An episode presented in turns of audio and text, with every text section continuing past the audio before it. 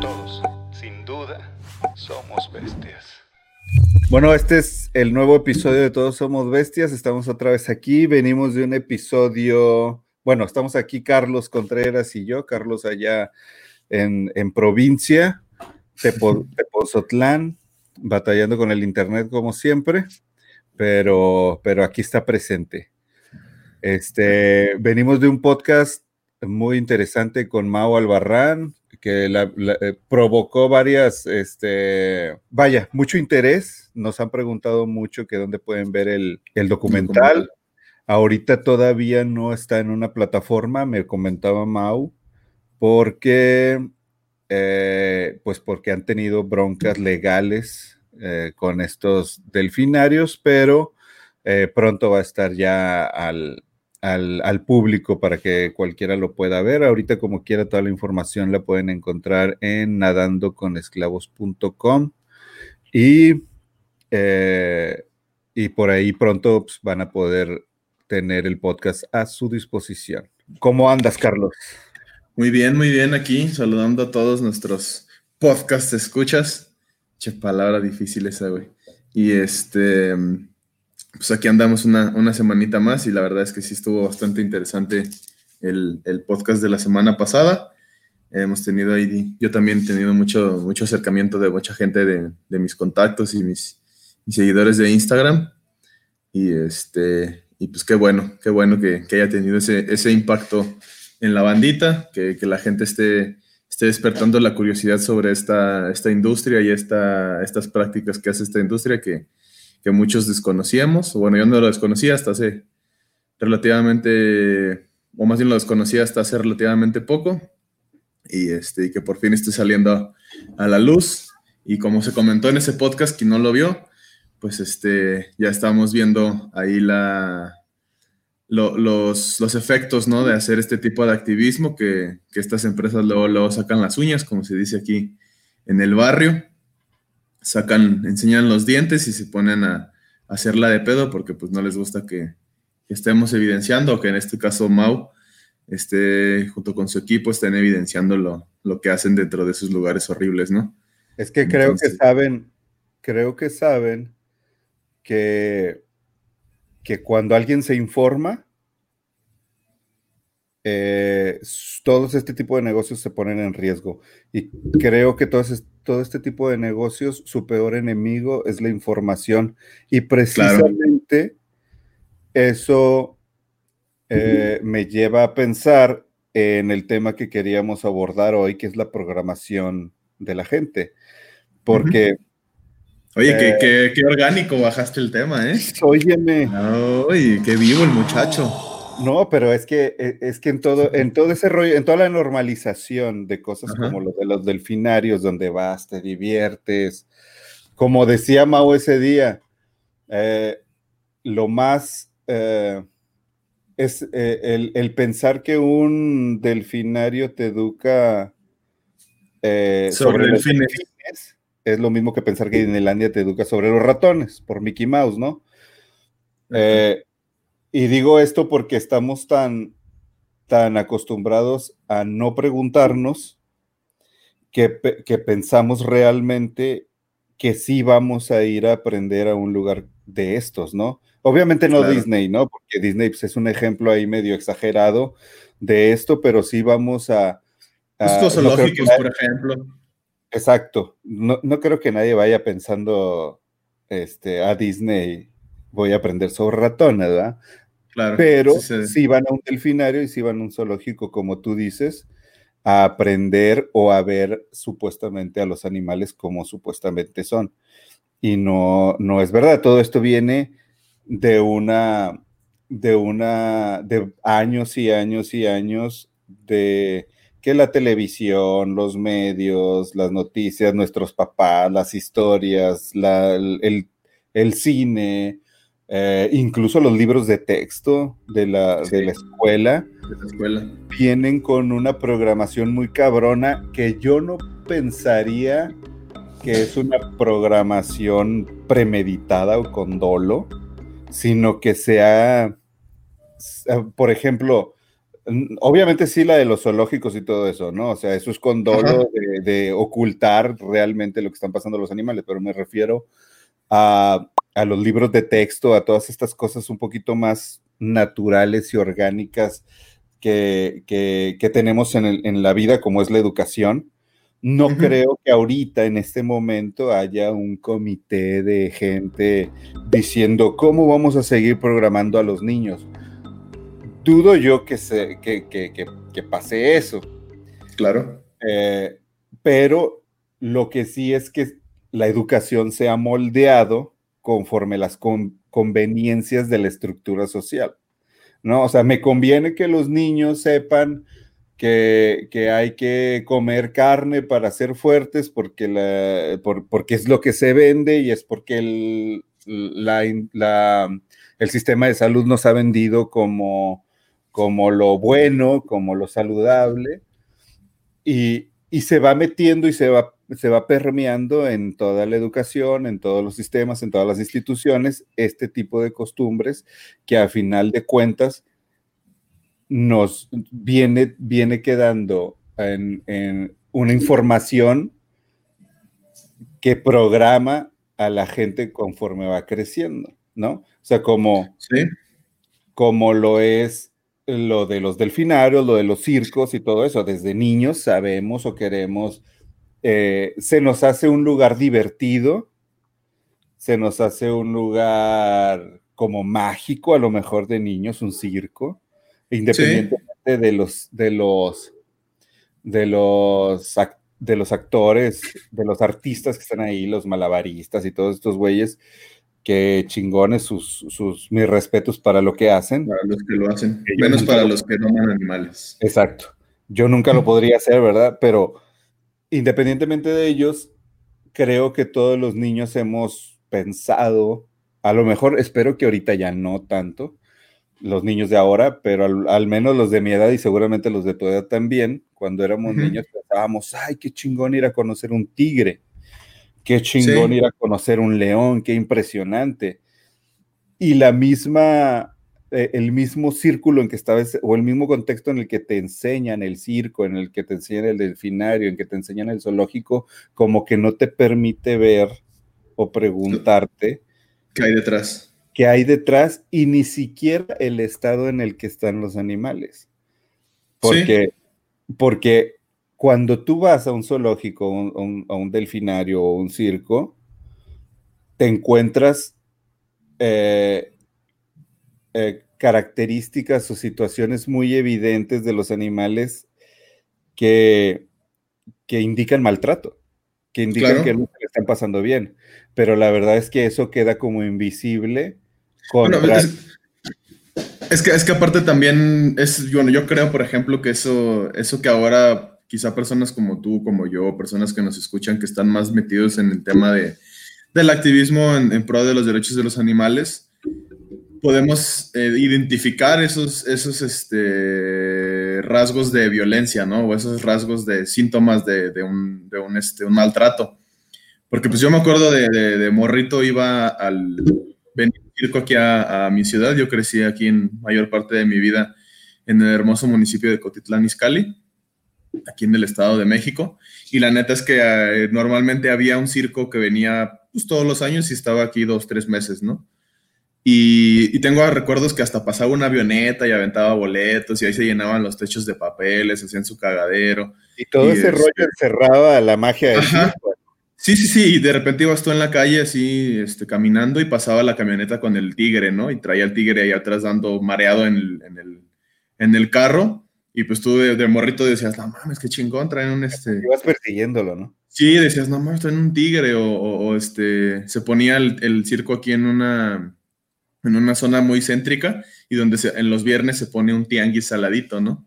Entonces ibas al tianguis y veías a los animales de ahí de lejitos porque los tenían como en unas, en sus jaulas pero los ponían como a donde la gente los viera y se podías acercar poquito, ¿no? A verlos de cerca, como para traerte a, que, que, dijeras, no, ya los fui a ver y si son de verdad y voy a ir a, comprar mi boleto al circo, ¿no? Y me acuerdo que cuando yo estaba morro, en la mente nunca me pasó decir, ah, pobrecito, ¿no? Está, está aquí parado en una pinche jaula de 4 metros por 2, si bien le va, porque eso es demasiado. Este, un tigre que está del tamaño de un bocho, ¿no? Entonces, este, dices, ¿cómo, ¿cómo no se me ocurría de morrito que, que, este, que eso le genera pues un estrés al animal y le genera un, un, este, un menoscabo en su salud psicológica como física? Y este, cosa que ahora ya de, de adulto o de, de persona mayor, este, debido a lo que he conocido y lo que he visto en, mis años como, como, activista o como persona que se dedica a, hacer algo para cambiar la situación de los animales en el mundo, pues puedo darme cuenta, ¿no? Que no está chido que esté así, pero lo veo en gente que no, que no está en estos mismos, en estos mismos círculos en los que nosotros estamos, que ve al, al tigre ahí encerrado, dando vueltas en la jaula, en una jaula chiquitita, y dice, ah, mira, está despierto, voy a tomarle una foto, ¿no? Cuando dices, pues sí, está, despierto y se la está, ni le pasa por la mente que el tigre se la está pasando de la chingada y se está volviendo loco ahí, ¿no?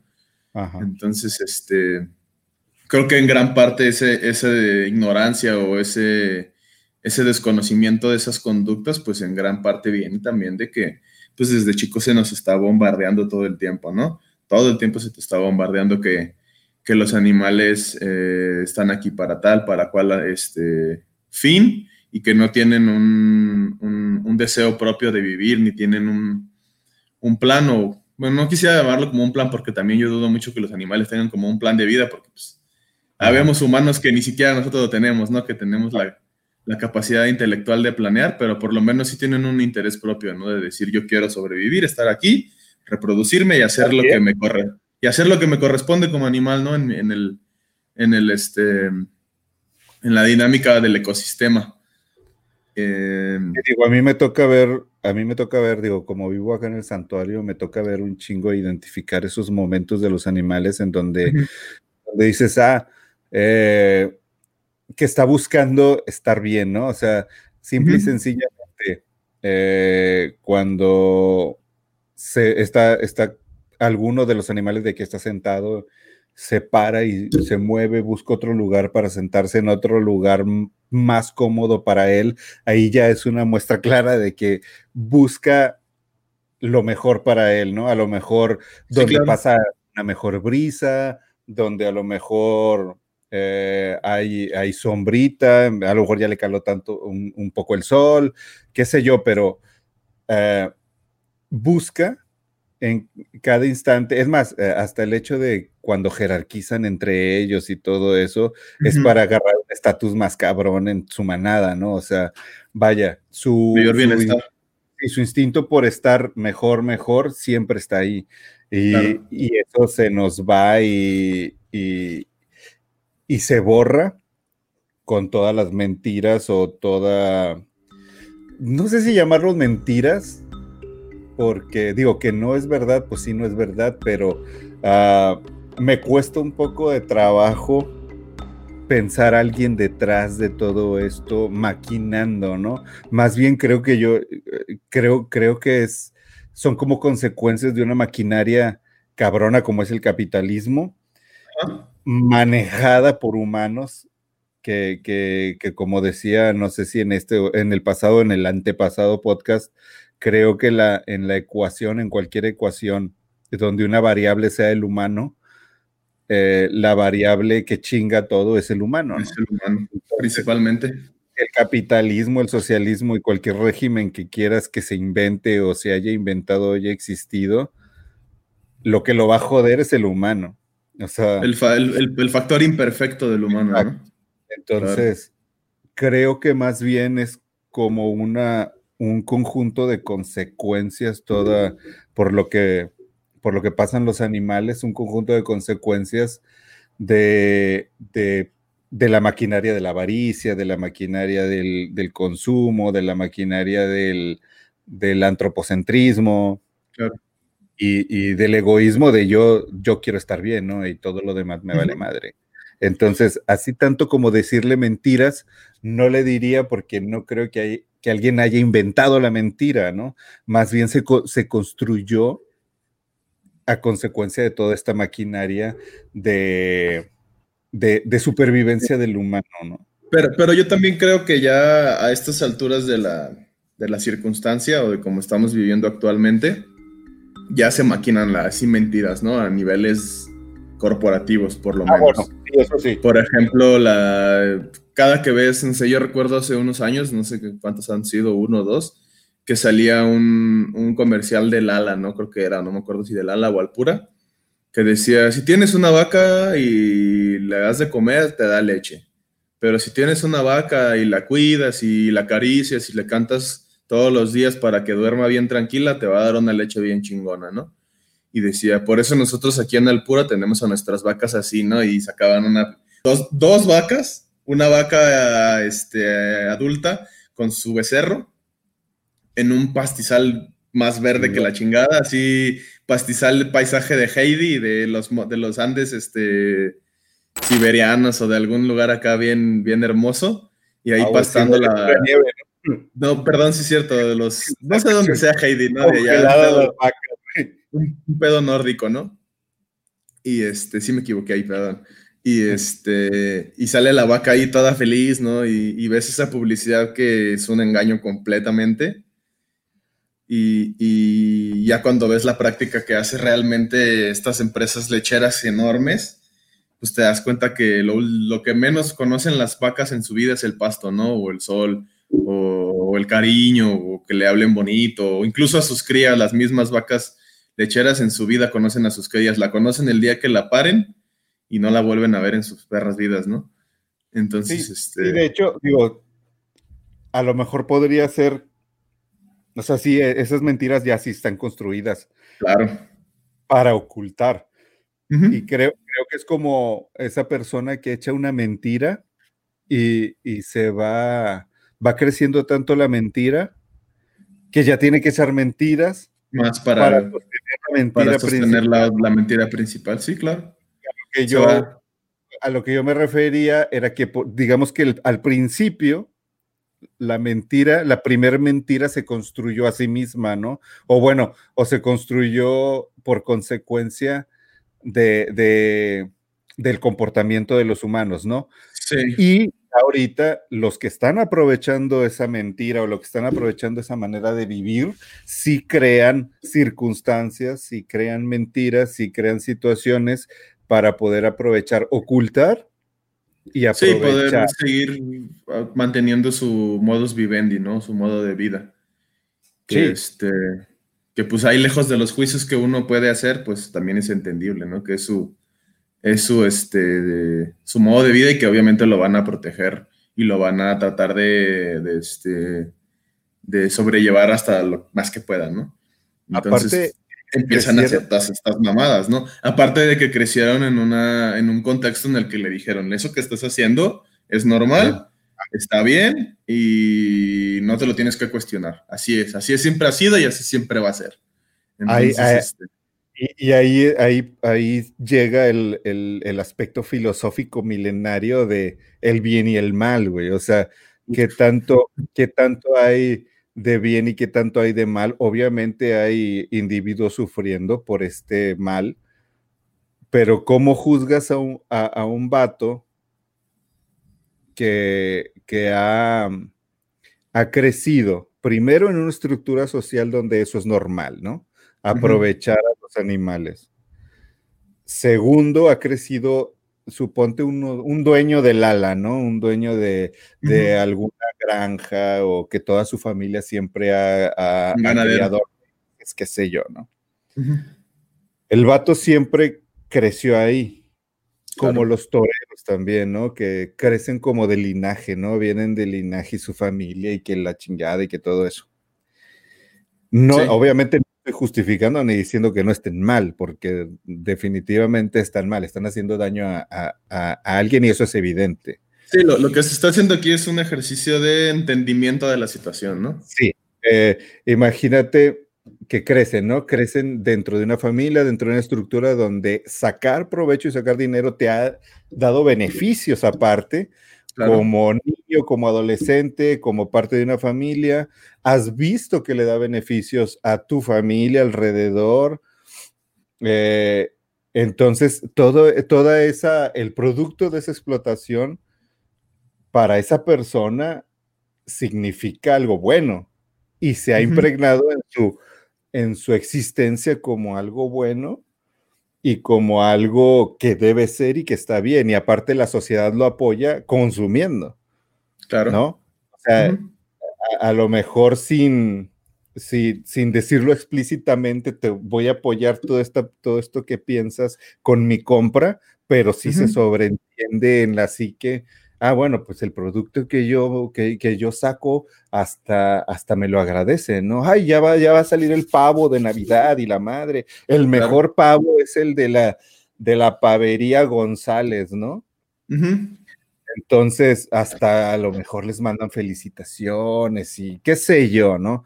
A lo mejor seguramente premio por criar los mejores pavos de México. Eh, eso sí hay, o sea, siempre hay sus concursos de ganadería, ¿no? De quién tiene la, res más chingona, quién tiene el, puerco más, más, este, más semental, o, pues, siempre está ese, tema, ¿no? De, de, qué tan bueno es para, eres para criar otras especies, ¿no? Otros animales. Y a eso me refiero con la mentira que se incluye, ¿no?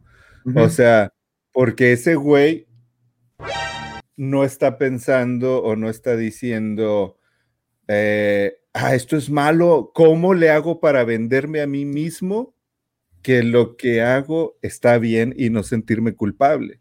No creo que no funciona así, funciona que ha, estado bien siempre, se ha, ha, sacado beneficios de eso, la sociedad o la estructura social eh, también lo ve bien y pues nunca el cuestionamiento de eh, esto está mal y voy a dejar de hacerlo porque está mal. A veces llega, he sabido de negocios. de ganaderos que cambian completamente. Adiós y me, me, acuerdo una historia de uno en Estados Unidos que criaba reses y un día iba a mandar una, como una camada o qué sé yo, no sé cómo le llame, al matadero y se había encariñado con, con, algunas de ellas que hasta les había puesto nombre y de pronto pues ya las iba a mandar matar, ¿no? Entonces ahí fue cuando dijo, no, a la verga todo esto y voy a hacer un santuario. Se quedaron ellas y hizo un santuario, ya no se dedica ese... Reproduciendo. Ajá, se, se dedica a cuidar a los animales. Entonces, ¿cómo hacerle para digo, nosotros que andamos en ese rollo de tratar de convencer a la gente o de tratar de ponerle otra opción a las personas, ¿no? Una opción que no sea tan culera como la que hay ahorita de, alimentación y de vestimenta y de todo esto. Claro. ¿Cómo hacerle sin, sin, sin ponerte el traje de juez y decir tú estás mal y yo estoy bien? Porque realmente eh, al menos eso, pues, yo ya lo, he venido pensando ya desde hace tiempo y, el activismo que hacemos nosotros trata de no juzgar. Ese es el principal. Sino de, de, dar la otra opción. Mira, güey, o sea, vas por ese camino, güey, hay un chingo de cosas en ese camino que están de la chingada. Acá hay otro camino que no está tan de la chingada, porque... Hay una ruta alterna. aunque en cualquier camino que tomemos los humanos siempre vamos devastando un poco pues o un poco más, ¿no? O un poco más. Entonces, ¿cómo luchar contra esa programación cabrona que hace que los individuos tengan bien adentro el rollo de, pues esto no está mal? Y te lo dicen sincero. O sea, el güey que te, el güey que te dice sin dolo, pues es que eso, eso así es. Una, es una vaca. A mí la neta me vale madre una vaca, ¿no? O sea, porque a mí me lo han dicho. A mí me lo han dicho, sí, sí, sí. Mira, yo, yo en, en mis años de experiencia, que creo que he tenido la experiencia en uno de los activismos más difíciles, que es el de pie de calle, que es el de estar hablando directamente con la banda en la calle y así tú no sabes el contexto de esa persona, no sabes qué le sucedió el día de hoy, si viene de malas, si viene de buenas, pero pues tienes que o no, no es como que tengas, sino decides ir a, en ese momento a, llevar un mensaje, ¿no? A llevar un, un, discurso en pro de los animales. Y principalmente lo que, lo que yo he visto que funciona es, es, justo eso que dices, ¿no? De no juzgar. porque cuando juzgas la gente se siente atacada y cuando te sientes atacado, lo primero que, es, lo primero que haces es te bloqueas, ¿no? Y defenderte. y defenderte. Y defender incluso algo con lo que no estás de acuerdo, pero como te están juzgando, es como, a ver, pues qué pedo, ¿no? Para no perder, ¿no? Exactamente, para no quedar mal frente a esa persona o para, para que en el juicio que se te están haciendo no ser tú el que está mal. Y, y, yo lo que he visto que funciona mucho, o lo que a mí me ha funcionado mucho en estos años haciendo activismo, es decirle a la gente, pues no es tu culpa, ¿no? O sea, así como a ti, a todos nos han mentido, ¿no? Y, y más allá de mentiras, yo creo que se, se, recurre mucho a un recurso lingüístico eh, o de retórica que se llama la, el eufemismo, ¿no? Básicamente te dicen, es esto, pero le vamos a cambiar el nombre para que no se escuche que realmente es esto. Y te sacan todas esas prácticas de, de este, no sé, la, la, castración o, o, dicen inseminación artificial para no decir prácticamente violamos vacas o, o este... Sacrificio. O sacrificio, ¿no? La palabra sacrificio. O, o matar, ¿no? Sí, porque un sacrificio yo entiendo, un sacrificio es cuando tú tienes la voluntad de sacrificarte de aparte viene, sacrificio viene en un contexto religioso. Para empezar, ¿no? Ajá. no, no, necesariamente cristiano, sino pues, no, pues de, desde los aztecas, o sea, era un tributo que se le daba a los dioses, ¿no? Y que normalmente era tomar la vida de alguien o de, o de alguien hablando de animales, ¿no? También reconociéndolos como seres eh, y como, como personas con... Bueno, vamos a meternos ahí en otro debate más profundo todavía. Este, Entonces, eh, yo lo que he visto que funciona mucho es decirle, no es tu culpa, eh, carnalito, o no es tu culpa, muchacha, o persona, o cual sea tu, tu, este, tu peculiaridad personal. El tema es que a ti también se te ha mentido, ¿no? Y el pedo es, te vengo a decir aquí cuáles son las mentiras que se te han dicho. Te vengo a regalar este Nuevo Testamento.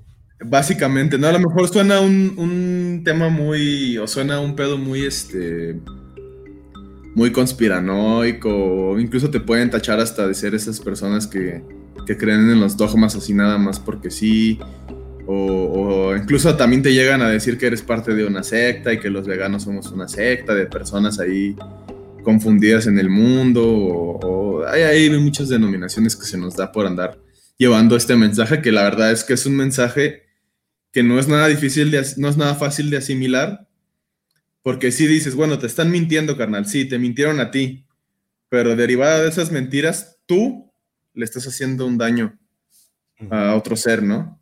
Y ahí es donde es lo, que es difícil de asimilar y decir, pues tienen toda la razón, ¿no? O sea, sí me mintieron, sí caí como pendejo, como estúpida, y me creí las mentiras, no me di a la tarea de investigar, y debido a que no me di a la tarea de investigar, le estoy haciendo daño a, un tercero, ¿no? Que en este caso son los millones y millones de animales que mueren al año, al día. Y este. Y pues tener ese. reconocer ese cotorreo representa un, este, un tema fuerte para una persona, ¿no? Te digo porque para mí lo fue. O sea, cuando yo, yo fui al santuario y vi a la Chabela y, todo el equipo ahí del santuario, empezando por ti, Blanca y toda la, la bandita que andaba por ahí, me empezó a empapar del tema y dije, pues sí la estoy cagando, ¿no? O sea, sí, no es mi culpa, pero a la vez sí es mi culpa. Es, es, un, es un como muy paradójico. No es mi culpa porque yo no sabía, pero sí es mi culpa porque pues de todos modos yo lo hice. O sea, o sí sabía, pero no quería reconocerlo como es. Cree, decidí entrar en el juego de las mentiras de lo que me dicen, porque también cuando le echas tantito coco te das cuenta que no es tan difícil de darse cuenta de las cosas, ¿no? O sea, definitivamente el cerdito que te come se murió, ¿no? Claro. Y nadie se muere bien, ¿no? Sí, o sea. Es como, ay, sí, qué bonito, deja, hoy me quiero morir. Digo, al menos alguien que, que anhele el suicidio, ¿no? Eh, o que ya tenga. Pues, que ya quiera la, la, Por la razón que sea, ajá. Por la razón que sea, a lo mejor sí, a lo mejor tienes cáncer y te duele un chingo y la verdad es que sería bien bonito morirte a lo mejor en, ese, eh, en, esa, en esa situación. Pero así como que en una situación normal, sí, no, es bonito morirse para nadie. Entonces, cualquier persona que vea algo que se murió, si no es demasiado estúpida, puede, em, puede dilucidar que algo feo pasó. Claro. Sí, y también a mí me gusta mucho cuando hago activismo usar el, el método socrático para que la gente entienda algunos puntos, que es hacer preguntas, ¿no? Y que la misma banda te vaya este, respondiendo las preguntas, pero obviamente tú tus preguntas las estructuras de una manera que van a orientar a... Pues sí, es una maña, quizá, pero pues es un método válido dentro de, los, de, un argumento, ¿no? Dentro de un, este, una discusión, un debate.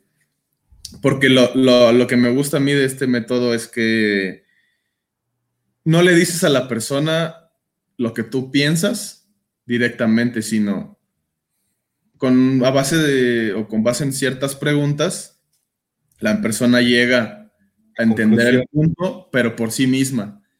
Y para la persona que está respondiendo, en su, en su mente dice, ya lo descifré, ya lo entendí. Y es un logro, ¿no? Y es un logro y dice, tienes toda la razón, ya lo entendí. Y fui yo, no pendejo. Fui yo, no tú, tú eres un pendejo. Y, y la gente se va más convencida porque dice, ah, ya, ya te entendí. Ajá, y es, es, algo que usa mucho, por ejemplo, Erling Ed, no sé si ubiques a ese activista, creo que es inglés, uno de pelo largo, que le encanta subir videos batallando con la gente en la calle. Eh, yo creo que eso es una de las cosas que se le puede aprender a ese, a ese activista. Yo no estoy de acuerdo quizá en todo su activismo, pero algo que sí le reconozco es que es muy bueno para usar el método socrático y hace que la gente solita se dé el tope con la pared, ¿no? Y que diga, ya, llega un punto donde con preguntas lo, lo, encasillas a la persona y, y este, y ya ella, ella, misma dice, no, pues sí estoy en una contradicción, ¿no? Realmente en algo tan obvio como, vaya, es algo, ah, es un debate ganado. Ajá. Porque el que no perciba como mal la crueldad o mal que alguien se muera para que tú tengas cinco minutos de, gusto en el paladar, pues ya es un necio, nada más. Eh, entonces, creo que llevarlos como al jaque, si estuviéramos en, un tablero de ajedrez, llevarlos al jaque es muy fácil, porque realmente es un debate ya ganado. Solo podrían atacarlo con necedades o con dogmas. falacia, dogma o creencias irracionales, ¿no? O, infundadas incluso. Que normalmente cuando llegas a un debate así y no y, ves que no hay una no vale la pena. No vale la pena exactamente, dices, sabes que esta persona pues es pura necedad, ¿no? O sea, incluso esa misma persona te dice, es que yo sé, yo sé todo lo que sucede. Me ha pasado mucho con, veterinarios, con biólogos y con personas que se dedican a la gastronomía. Obviamente entiendo que es porque lo que estás ejemplificando ataca directamente a su carrera y ataca directamente a lo que va a ser su modo de vida o lo que ya es su modo de vida.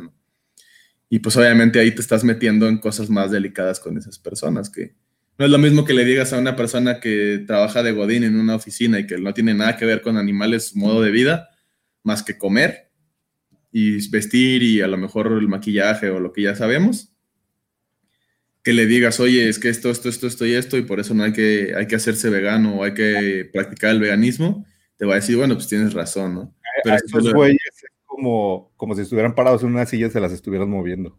Ajá. Ah, pues van a querer agarrar para no caerse. Exactamente. Y más porque pues, si son personas que viven de eso, pues no les va a agradar que le digas de lo que tú vives está de la chingada, ¿no? Y, ah, hablando de, veganismo y sectas. Es la mejor secta el veganismo. ¿Tú, tú cómo, cómo ves al veganismo? Yo, yo acabo de tomar una decisión ayer o antier, ya la venía tomando desde hace un buen rato, pero ayer ya hubo algo que me colmó el plato y yo, yo, yo, en mi punto de vista, y no digo que el veganismo esté mal, pero yo ya no me considero vegano. ¿Por qué? Yo soy un, ah, yo ahora como que mi descripción de, de, mí, si alguien me pregunta sobre el veganismo, creo yo que voy a decir algo como, pues no, no soy vegano, soy alguien que no consume de ninguna manera animales y aparte, pues que vive su vida tratando de ayudarlos. Pero ya no me considero vegano porque creo que para mí, para mi opinión, el 70%, 80% del veganismo ya se fue a otro lado, a importarse a sí mismo como, como fin. El veganismo como un fin, como una búsqueda hacia, el veganismo. Y eso para mí ya es, ya es em, dogmático. Dogmático. Eh, eh, ya está cayendo, ahora sí para mí, en una cuestión de secta. Eh, vuelvo a repetirlo, para mí, obviamente yo pienso que lo que se entiende por veganismo de la gente, eh, de la gente que no es vegana. Externa al movimiento. Externa al movimiento, es bueno. O sea que, ah, son vatos que no comen carne, son vatos que no consumen animales.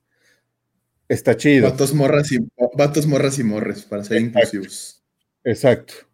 O sea, ese, esa descripción del vegano, si sigue, si sigue ahí em, eh, volando entre la sociedad, pues qué chido.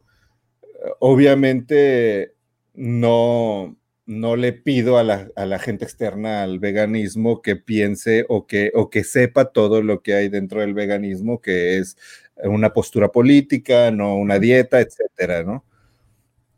Pero creo que dentro del veganismo, a mí lo que ya no me está gustando es que todo dentro del veganismo se refiere al veganismo y no a los, animales.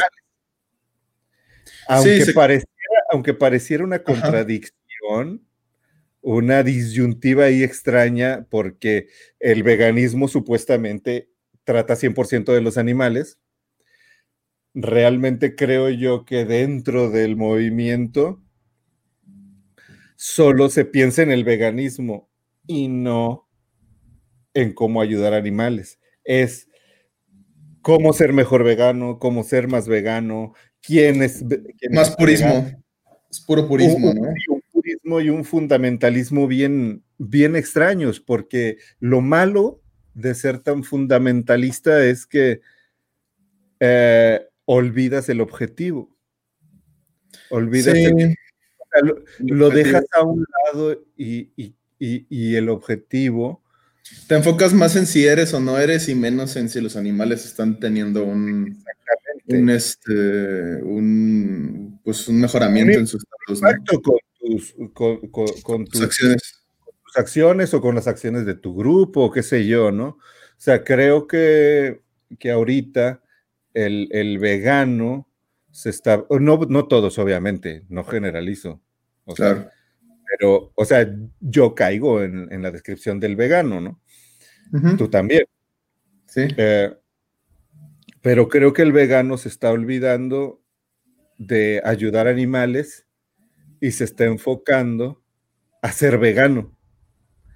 Y, aunque parece ahí medio confuso el rollo, creo que es muy diferente. Creo que el veganismo, y lo he dicho casi desde que me hice vegano, el veganismo debería de ser una consecuencia, nada más una consecuencia de tratar de ayudar a los animales. Tú empiezas a tratar de ayudar a los animales, te vas ahí, empiezas a descubrir cosas, empiezas a ver cómo sufren a la hora de que los matan para comer, a la, hora de crían, a la hora de, que los, los confinan para poder eh, sacar sus productos como los huevos, etcétera, la leche, eh, la piel.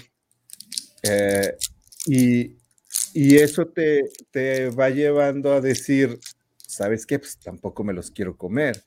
Te va llevando a decir, ¿sabes qué? Los quiero defender. ¿Sabes qué? A ver, ¿cómo le hago para hacer algo, para cambiar eso? Alzar, la voz o, tú te pones a ver qué haces, ¿no? Te activas. sí, entonces, Exacto. Entonces realmente todo eso que pasa dentro de ti cuando te das cuenta y empiezas a vivir de una manera para tratar de ayudar a los animales, te da como consecuencia no comerlos, luchar por ellos y tratar de decirle a la demás gente, esto está pasando. Está pasando y, y, debería de no estar pasando y podríamos hacer esto otro, que básicamente es lo que es un vegano o lo que debería ser un vegano. Pero, pues es que ahí, otra vez estamos cayendo en el purismo de lo que debería de ser un vegano. Yo creo que lo que está sucediendo o esto que estás señalando en este momento, yo lo veo como algo positivo. ¿Por qué? Porque creo que es una consecuencia de que la práctica del veganismo se está masificando. Al grado en el que yo recuerdo hace, ¿qué serán? ¿Cuántos años tiene el santuario de existir? Eh, ¿Casi 10? ¿Ocho? Y de que lo empezamos a construir. Mm. Bueno. como ocho. Como ocho, ¿no? Ocho, nueve años. Este, que ellos son más o menos los que yo tengo practicando. ¿Eh? 2013. 2013, que son ah, siete, Ya casi nueve, digo, eh, casi ocho, ¿no? Ahora en el 2020. Siete menos, ocho. sí, las matemáticas no se nos dan. Este, no, no, no. Este, lo que sí estás diciendo es que es una consecuencia de que la práctica del veganismo eh, se está masificando a tal grado que está llegando gente por un montón de razones. O sea, llega gente que sí porque le, le, mueve la cuestión de los animales en el tema sentimental y quiere hacer algo por ellos y se activa y, se pone a hacer activismo y, y, deja de consumir y deja de todo, cambia, cambia su vida drásticamente, ¿no? También hay gente que llega por salud, que porque se enfermó a la chingada y le dijeron, oye, que si te, te haces vegano o practicas el, veganismo o, llevas una dieta basada en plantas, te va a ir mejor. Y eso le abre la puerta quizá a, tener una conciencia mayor o desarrollar una conciencia mayor respecto a los animales, ¿no? Y así hay infinidad de, de este, de de, situaciones y de casos diversos de personas que llegan a, practicar el veganismo por X o Y razón. Y creo que esto es lo que, lo que está haciendo es que eh, el tema principal cuando se habla de veganismo es cómo practicarlo y no se habla del por qué se practica, ¿no? Hay, hay una bronca fuerte. Hay, hay una bronca, sí, pero igual yo creo que es algo positivo porque hablando en términos de eficiencia y de lo que le corresponde a los animales o lo que le, mejora la calidad de vida a los animales o le va a mejorar su situación social, eh, mientras más gente que concuerde con estas ideas, cualquiera sea su motivación, pero que concuerde que comer animales está mal, es mejor para ellos. a, lo mejor no, a lo mejor no hace activismo, a lo mejor no no, no habla en contra de, la ganadería, no hace nada más que él en su vida diaria no consume animales, a lo mejor sí usa crema, sí usa este, sí usa piel, pero no come animales, ya está ayudando, ¿no? A los animales en ese, a lo mejor en una, en una, en una menor cantidad, pero aquí voy a citar a un, buen amigo, al Emanuel, que una vez platicando algo similar con él, él me decía, es que cada, cada platillo de comida vegana que se come en el mundo es una victoria para los animales, porque es un platillo de animales o, basado en, este, en los productos de, origen animal que no se está comiendo, ¿no? Entonces ahí ya se está ganando una, una pequeña batallita, ¿no? A lo mejor yo, trato de verlo desde la, la, postura más positiva posible. También sé que es un, es un, es un pues nuevamente lo que decíamos hace rato, ¿no? El, factor imperfecto del humano se está haciendo presente en todos los movimientos, como también se hace presente en las feministas, que yo le he visto que hay un pleito bien fuerte entre feministas radicales, las, las llamadas radfems, las, este, las que no, no creen en el, tema de la... o que no quieren aceptar a las mujeres trans, no, no me acuerdo cuál es el, la, el término. ajá, a fin de cuentas siempre hay algo que nos va a dividir, ¿no? Como siempre hay algo que nos une. Entonces, estoy completamente de acuerdo contigo y precisamente porque estoy completamente de acuerdo contigo en que y, con Emanuel de un plato sin carne, un plato sin ingredientes animales, es una victoria para los animales, a huevo. Precisamente porque estoy de acuerdo con eso, es que ya no estoy tan a gusto con el término veganismo. Porque el vegano de ahorita diría que eso no es cierto. Diría que, diría que no, diría que no, no te puedes nada más conformar con, con no comer eh, un plato. O, o, diría, es que ese güey tiene que aparte eh, pararse y ir a activarse y, hacer una protesta y tiene que hacer no sé qué y tiene que hacer no sé qué y tiene que hacer no sé qué. ¿Por qué? Porque persiguen el veganismo, no el hecho de que ese plato fue una victoria para los animales. Exacto. Me explico. Entonces, sí, lo, lo, lo, que dices tiene, tienes toda, toda la razón. Se está masificando y por eso están saliendo tantas cosas. Pero entonces creo yo que aquí en esta masificación es cuando debemos creo yo, olvidarnos de las etiquetas, porque las etiquetas en la masificación segmentan. Aunque, aunque pareciera que deberían de funcionar al revés, segmentan. Es como, eh, imagínate el cristianismo, ¿no? ¿Qué persigue el cristianismo puro? Pues el dogma de Cristo. pero, pero más, más, más atrás, más adentro, que el humano sea bueno bajo los, bajo los estándares cristianos, ¿ya? Porque, pues, pero él no matarás, no robarás, así como que los, los mandamientos más básicos es pórtate bien, ¿no? Para que, para que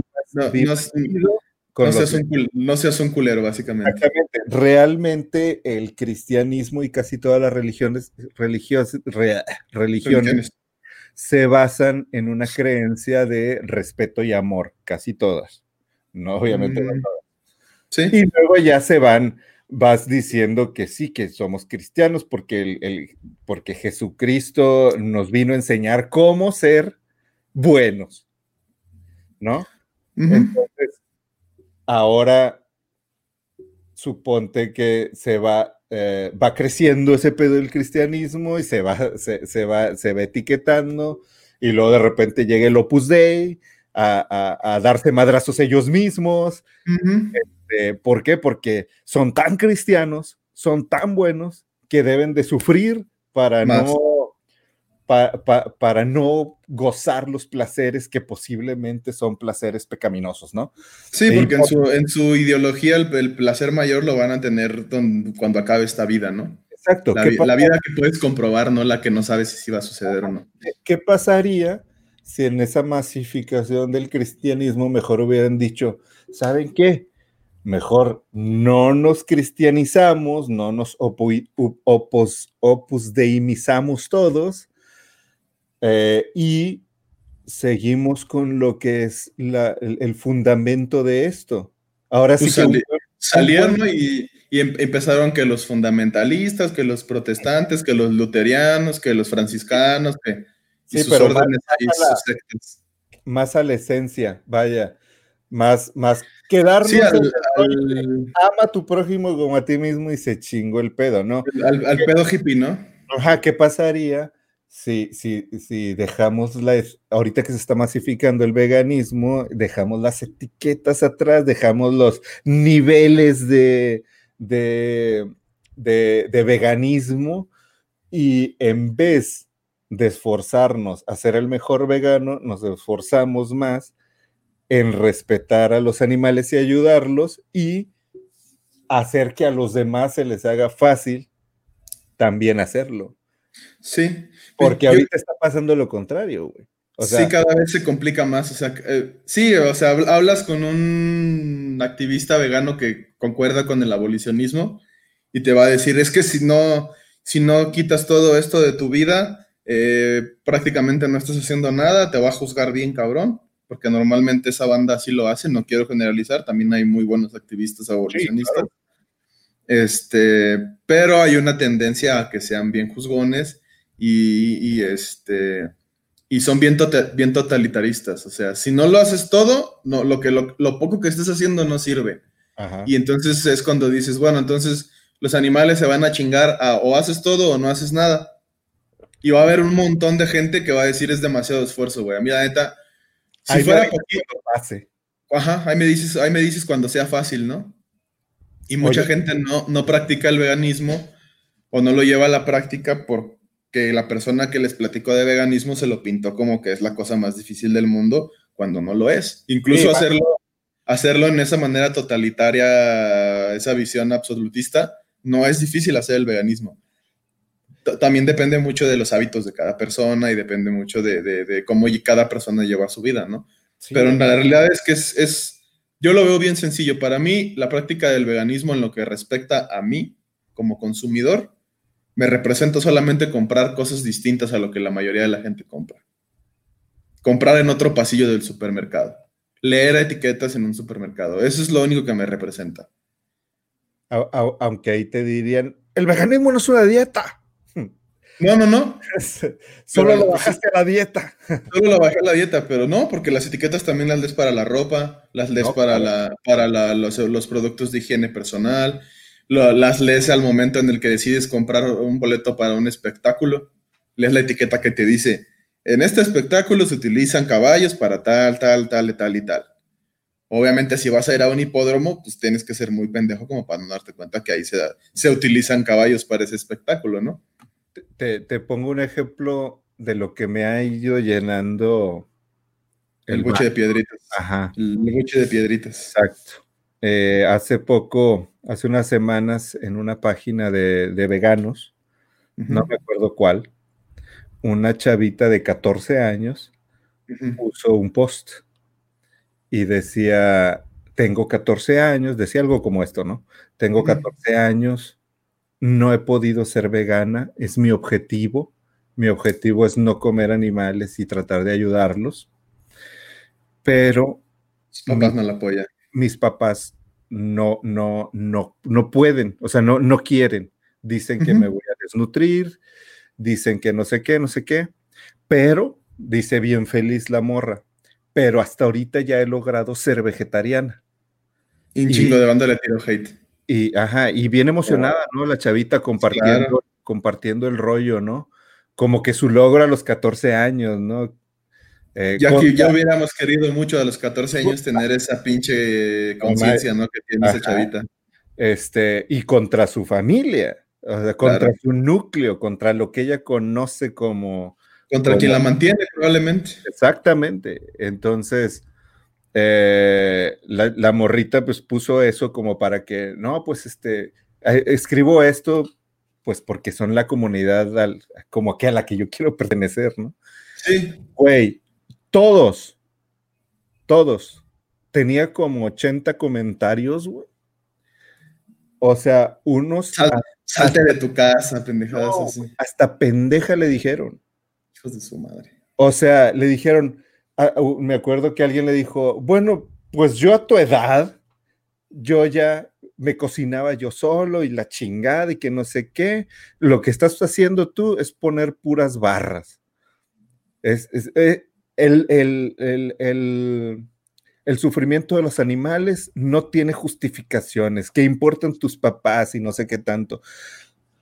No la bajaron de, de, inútil, de pendeja y de que no se estaba esforzando, ¿no? Yo lo, que hice fue tratar de poner, oye, felicidades, para tratar de contrarrestar todo eso, ¿no? Oye, felicidades porque una, una, una persona tan, tan joven que esté haciendo ese intento y que lo vaya logrando, es de admirarse. Pues algo, así como que te admiro mucho y, y échale ganas, ¿no? Felicidades por lo que estás haciendo. Y la morra me, puso una carita feliz, ¿no? De que puta, era lo que quería oír, ¿no? Que alguien. Pues sí, este, eh, estaba, buscando apoyo moral, ¿no? No creo que estuviera buscando cómo hacerle, pues. Pues no, o sea, no, creo que, le, haya querido. Oigan, vengan a, matar a mis papás, ¿no? Para poder ser vegana, ¿no? O armemos una vaquita para poderme independizar, ¿no? Este, yo, yo creo que ese es, ese es, otro tema que también hay que trabajar mucho como comunidad vegana, o como comunidad de gente que practica el veganismo, aprender a ser solidarios, a ser empáticos con la demás gente, ¿no? Que, que no todos tenemos la situación privilegiada. O sea, tú no puedes llegar a decirle a una persona de escasos recursos, hazte vegano y vive como yo que compro salchichas, queso y gasto 3 mil pesos al mes en, esas pendejadas, ¿no? Te va a decir, ¿sabes qué? en la realidad le saldría muy barato ser vegano. Claro, ser un vegano. Si eres un vegano que come puros vegetales y te alimentas de, lo que se queda de la tierra sin alimentos tan procesados como las salchichas y todos esos, esos alimentos que sí son bien ricos, pero la realidad es que en la actualidad son poco caros. Este, pues obviamente esa persona se va a desanimar, ¿no? Y te va a decir, por ejemplo, recuerdo una vez platicando con mi abuela y de recién que me hacía vegano me dijo, no, pues es que yo fui vegana toda mi infancia me dice, yo comía frijoles con tortillas y chile porque éramos muy pobres, ¿no? Ya sabes que las abuelas siempre sacan sus historias de pobreza. Bueno, por lo menos las mías así eran porque pues no vengo de un contexto de una familia millonaria. Entonces, este, la mayoría de los mexicanos así estamos, ¿no? Entonces, este, y las mexicanas. Entonces, eh, yo decía, pues sí, ¿no? O sea, tiene toda la razón mi abuela y sin, y sin sin querer ella practicaba el veganismo, pues por imposición social, ni siquiera por este, por gusto, ¿no? Porque tampoco creo que sea muy bonito tragar frijoles con tortillas y chile todos los días. O sea, a lo mejor sí está chido, pero no todos los días de toda tu vida, ¿no? O sea, entonces, este, sí hay que ser, se nos olvida que la empatía no se limita nada más a los animales, ¿no? Ya desarrollaste la empatía para con los animales, chido, sigue así, pero también para con las personas, ¿no? Y entiende que todos tenemos contextos distintos, tenemos capacidades distintas, sobre todo en lo monetario, y que no todos podemos llevar el veganismo igual que tú, morro burgués, o vato que se independizó a los 10 años y que ya cocinaba seitan a los 11, ¿no? Entonces, este... Aparte es algo bien pendejo porque le estás metiendo el pie a tus futuros aliados. Exactamente. o sea, era, aliados de los animales. Exactamente, era, era lo, que te iba a decir. Yo lo, que veo positivo de, las etiquetas es que alimentan un aspecto muy inherente al humano, que es el, sentido de la pertenencia, el sentido social de la pertenencia, ¿no? De decir, yo pertenezco a este grupo de personas que congenian conmigo en este pensamiento, ¿no? Lo mismo con los partidos políticos, con los comunistas, los capitalistas, los fascistas, o sea, todo lo que termine en ismo o en ista o en todo eso es un, es un grupo social y la verdad es que a la gente nos gusta pertenecer. O sea, yo por ejemplo siempre he dicho, a mí se me hizo muy fácil hacer el veganismo porque afortunadamente cuando empecé a practicarlo estaba rodeado de un montón de veganos. Y cada ocho días iba ahí al santuario y cotorreaba con veganos, ¿no? Que me ayudaban a, a quizás reforzar ideas que estaban entrando en mi mente y que eran difíciles de, este, asimilar, ¿no? y, yo creo que eso pues, es algo que siempre les voy a estar bien agradecido a toda la banda del santuario, a ti y a muchos de los compas que hemos conocido ahí, a los animales que viven ahí. Y, este, y eso me ayudó también a que yo dijera, bueno, lo que, lo, que, lo que estoy pensando en este momento no es una pendejada mía en mi cabeza, ¿no? O sea, hay gente que piensa igual que yo, a lo mejor son igual de pendejos que yo, quién sabe. este, pero al momento también de ver a los animales ahí y ver que hay una comunidad y ver que la gente se apoya y ver que hay gente que, también se preocupa por ellos, me hizo darme cuenta que, este, pues que, que, no estás solo, ¿no? Y que tu pensamiento no es el de un loco cualquiera ahí solo en su, en su cuarto, este, pensando ideas a lo pendejo y que este y pues que sí está chido, ¿no? Y que sí, sí, sí tiene un impacto en los animales y que sí podemos hacer el cambio para los animales más allá de lo que ser parte de una comunidad representa, ¿no? Es que sí, definitivamente somos un ser social, claro. somos individuos sociales. Somos animales sociales. Ajá, unos menos que otros, pero pero sí el, rollo, de hecho, pues hemos llegado a tanto por ser tan sociales.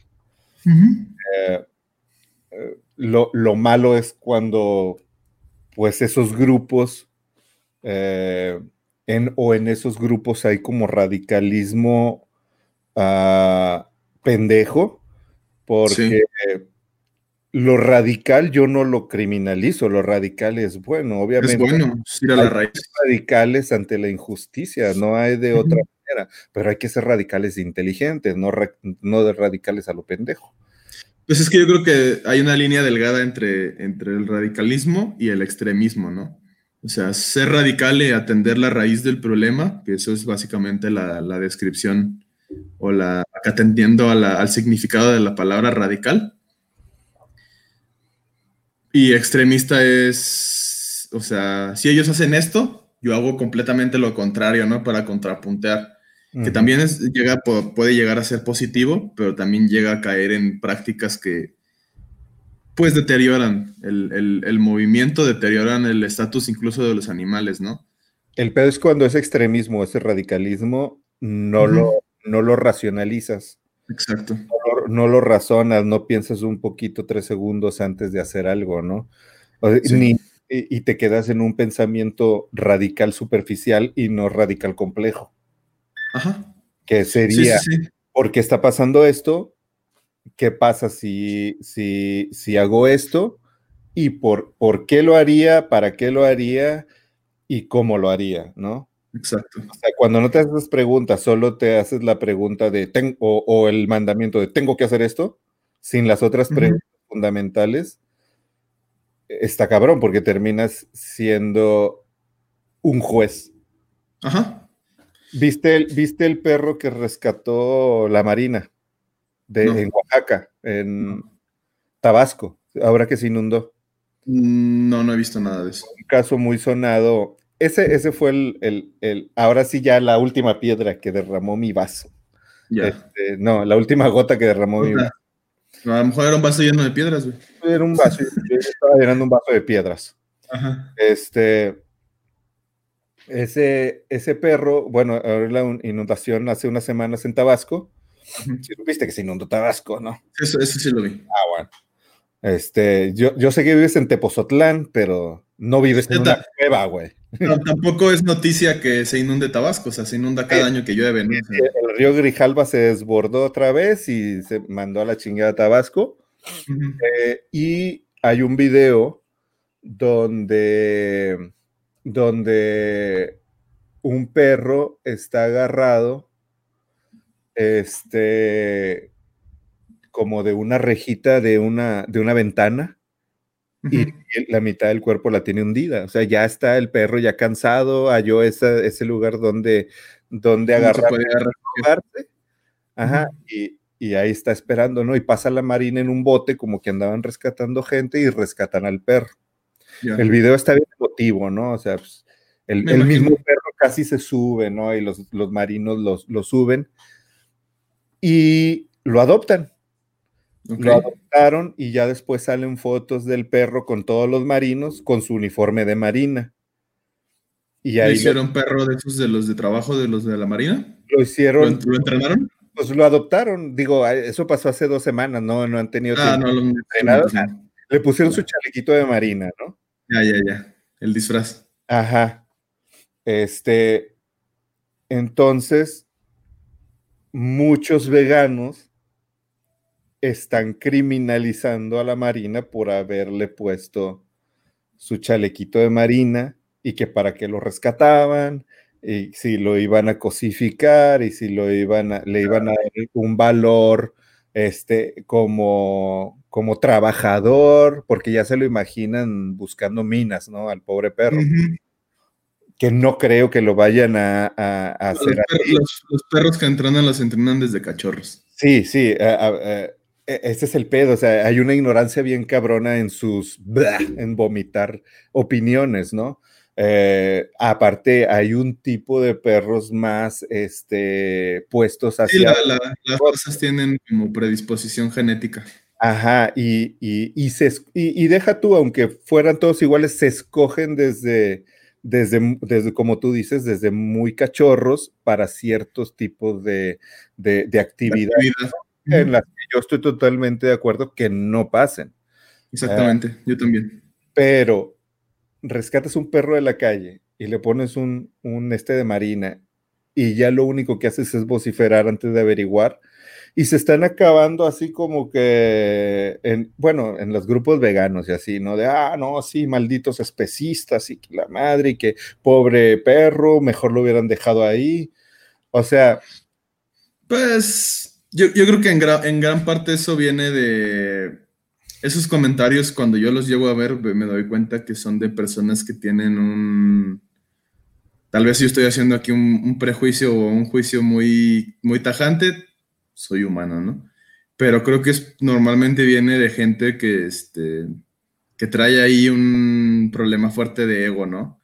Y de que tienen que de alguna manera sentirse superiores moralmente respecto a las demás personas y no pueden aceptar que una persona que a lo mejor no lleva el veganismo a cabo o una persona que pues ese día tenía ganas de hacer una buena acción, la hizo y, y poder aceptar, pues tuvo una buena acción, lo que haya pasado después a lo mejor ya no fue lo óptimo, pero por lo menos evitó que ese perro se muriera ahogado en ese momento, ¿no? ¿Quién sabe, güey? A lo mejor se fue a la casa de uno de los marinos y, vive con él. Va a vivir, va a vivir chingón ahí con él, ¿no?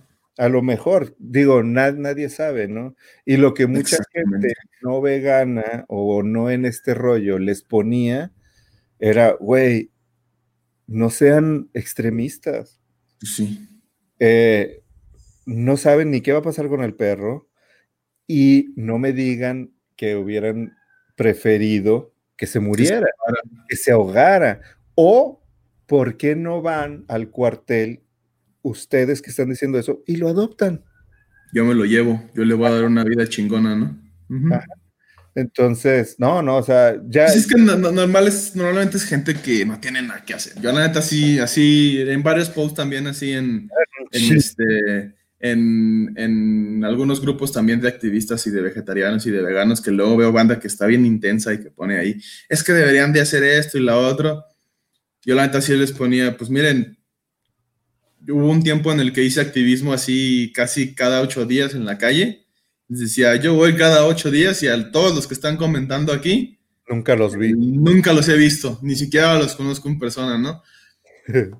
¿Con, ¿Con qué calidad moral vienes a criticar una acción de la que tú ni siquiera formas parte, a la que tú ni siquiera aportas nada más que tu crítica. Está bien criticar, es bien válido criticar, pero las críticas se deben de hacer desde la construcción y se deben de hacer desde una postura en la que tú dices, yo critico esto porque yo hago esto. Y creo que lo que yo hago es mejor. A lo mejor no, pero por lo menos por así lo creo yo, ¿no? Yo creo que esa, esa debería ser la, la, forma en la que uno pueda tener el, el derecho hacer una crítica de algo que ni siquiera te corresponde, algo que ni siquiera estás haciendo tú, ¿no? Y, ahí volvemos, güey. Creo yo, desde mi particular punto de vista, que toda esta crítica, toda esta posición moral superior, viene de poner en un pedestal la etiqueta veganismo o la meta veganismo o el veganismo como meta. El veganismo creo yo que pues es una simple consecuencia, una posición. Yo lo veo como una herramienta. una herramienta para liberar a los animales. Pero, pero el veganismo, ¿estás de acuerdo que si alguien no consume animales, no, no, este, no, no los usa para nada, los ayuda, etcétera, cabe en la etiqueta de veganismo. Pero no la necesita para hacer eso. Entonces, la herramienta creo que es la, la actitud o la postura. La postura de la persona, no el nombre veganismo. Creo que la etiqueta eh, está destruyendo pues, Sí. Creo, que, destruye más que aporta. Excepto Puede ser. En, lo comercial. Como los productos de, ah, sí, Kentucky va a sacar un pollo vegan. Entonces ya como, como, el, como la palabra vegan para la mayoría de la sociedad significa no como carne. Te entiende.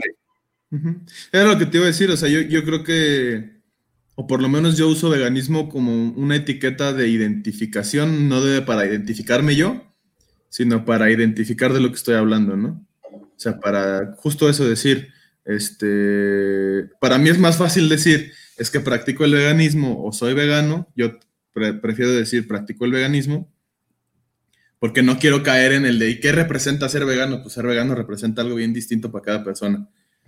Pero yo practico el veganismo. ¿Cómo? Pues las bases del, veganismo son estas, la postura política, el rechazo de la explotación animal y la no utilización y el no consumo de los productos derivados de los animales en todos los ámbitos de tu vida, ¿no? Yo le agregaría y tratar de hacer algo por cambiar eso. Quizá tener posturas activas respecto a eso, ¿no? Porque también ahí es otro debate bien eterno entre si no haces activismo no eres vegano. Eh, eh, comer, comer vegano es hacer activismo, güey. Pues sí. Entonces, ¿qué es hacer activismo, no? Es tener una postura activa. El simple hecho de comprar una crema que no se testa en animales con una que sí se testa en animales, estás teniendo una postura activa respecto a eso. Sí, en eso tienes razón. O sea, lo otro sería a lo mejor ser un, vegano activista eh, y, hablar de activismo ya cuestiones. Sí, ya hablar de, cuestiones de, cosas más elevadas, ¿no? Exacto.